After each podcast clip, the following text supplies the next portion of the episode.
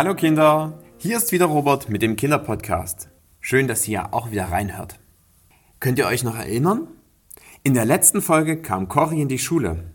Das war, mh, hm, na sagen wir mal, nicht ganz einfach für sie und auch nicht für ihren Papa.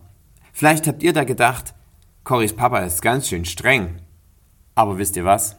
Cory hatte ihren Papa so richtig dolle lieb. Und deshalb ist heute auch ein richtig großer Tag für Cory, denn sie darf heute ganz allein mit ihrem Papa einen Ausflug machen.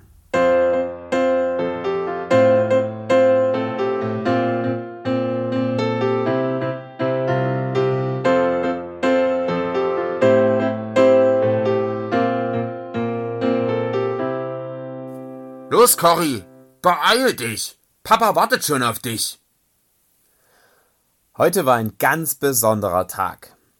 Cory durfte ganz allein mit ihrem Papa in die Hauptstadt fahren, nach Amsterdam.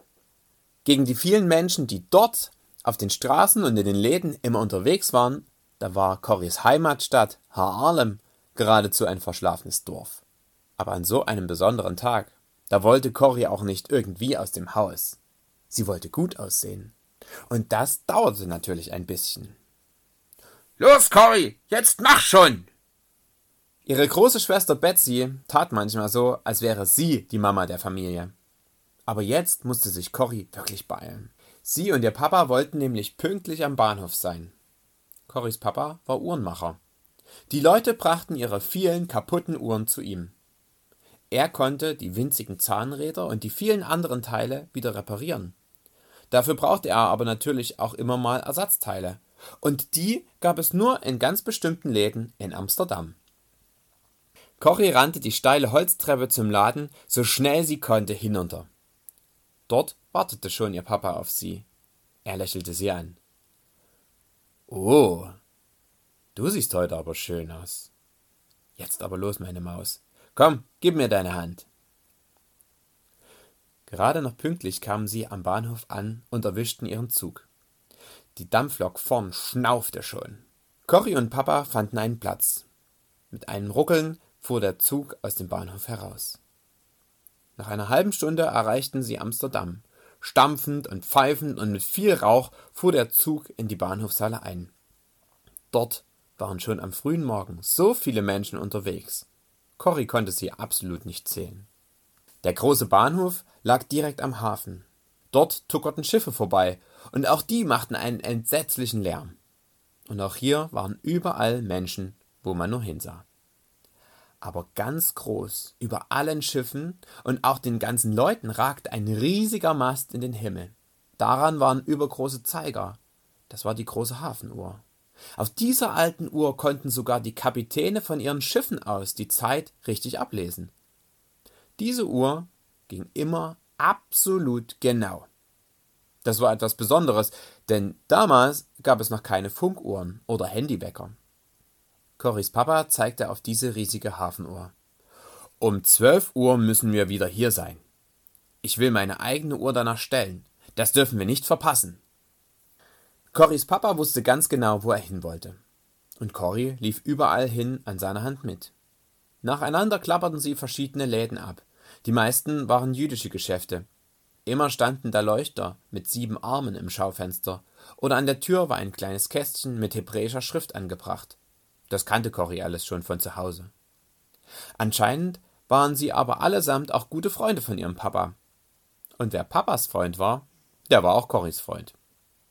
Überall, wo sie eintraten, bekam Cory etwas Süßes geschenkt. Das war toll, denn das gab es zu Hause nur sehr selten. Rechtzeitig machten sie sich dann auch wieder auf den Rückweg. Die letzten Meter zum Bahnhof gingen sie sehr schnell. Sie hatten ja noch einen Termin und mussten unbedingt pünktlich da sein. Sie trafen auf der Treppe zum Bahnhof ein. Dort standen sie und warteten auf den ersten Glockenschlag für Punkt zwölf. Da schlug es. Corys Papa schaute auf seine eigene Uhr. Aha! Zwei Sekunden später. Das schrieb er sich gleich in ein kleines Notizbuch, und dann stellte er seine eigene Uhr wieder richtig. Cory wusste, zu Hause wird er heute den ganzen Nachmittag damit beschäftigt sein, all die Uhren im Uhrengeschäft wieder richtig zu stellen. Er war da nämlich sehr genau. Aber wer will denn auch schon eine Uhr kaufen, die die Zeit nicht richtig anzeigt?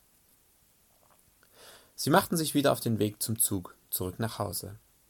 Immer noch lief Cory an der Hand ihres Papas. Sie hatte ihn sehr lieb. Und sie war so froh, ihren Papa endlich mal allein für sich zu haben. Cory genoss diese Zeit und stellte ihrem Papa viele Fragen. Geduldig hörte er ihr zu.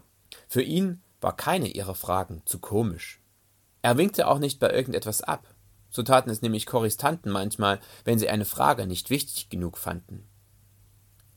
Corys Papa gab ja auch immer eine ehrliche Antwort. Aber auch er fand, dass sie für manche Antworten zu jung ist. Dann erklärte er es Cory ungefähr so. Cory, könntest du bitte diesen schweren Kasten mit den ganzen Uhrenteilen tragen? Papa, das schaffe ich doch gar nicht. Ich bin doch noch nicht stark genug. Ach so. Stimmt ja. Da hast du recht. Und weißt du was? Bis du stark genug bist, werde ich den Kasten tragen. Und genauso gibt es Dinge, die du noch nicht wissen musst. Auch die sind manchmal noch zu schwer für dich. Das trage ich für dich.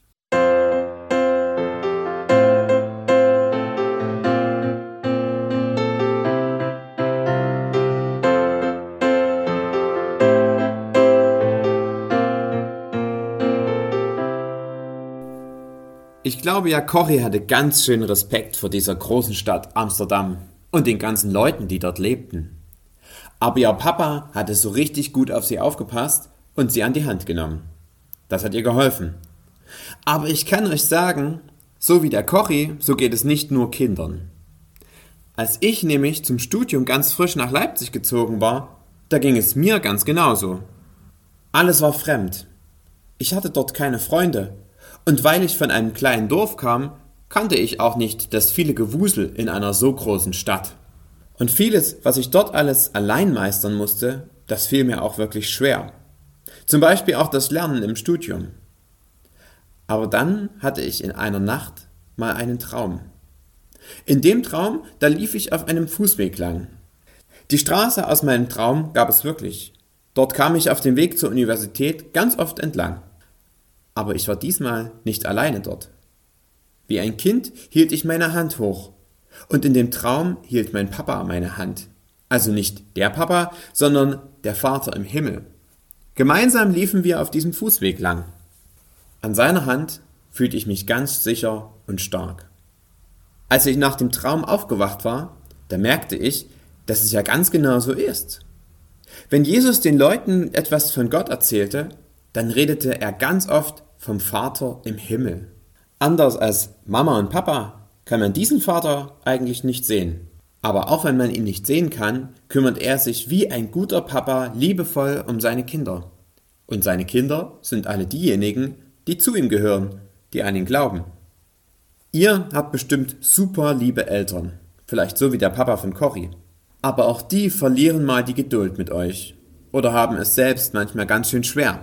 Und sie können auch nicht immer und überall an eurer Seite bleiben. Der Vater im Himmel, der ist immer da. Der ist immer und überall da und geht auch überall hin mit. Wenn ich daran denke, dann fühle ich mich gleich viel sicherer. Gar nicht mehr so allein. An seiner Hand, da traue ich mir auch schwierige Aufgaben zu. Und manchmal trägt er sogar wirklich die Sachen, die für mich viel zu schwer sind oder die ich eben nicht verstehe, so wie Corys Papa. Der Kinderpodcast ist für heute schon am Ende. Aber wisst ihr was? Ich würde mich freuen darüber, wenn ich von euch mal hören würde, wie ihr den eigentlich findet. Wenn ihr Lust habt, dann schreibt mir doch einfach eine Mail unter robert.rehm.evlks.de könnt ihr mich erreichen. Wenn ihr wollt, lest es einfach nochmal auf der Internetseite nach. Bald kommt auch schon die nächste Folge. Ich freue mich, wenn ihr da auch wieder dabei seid. Tschüss.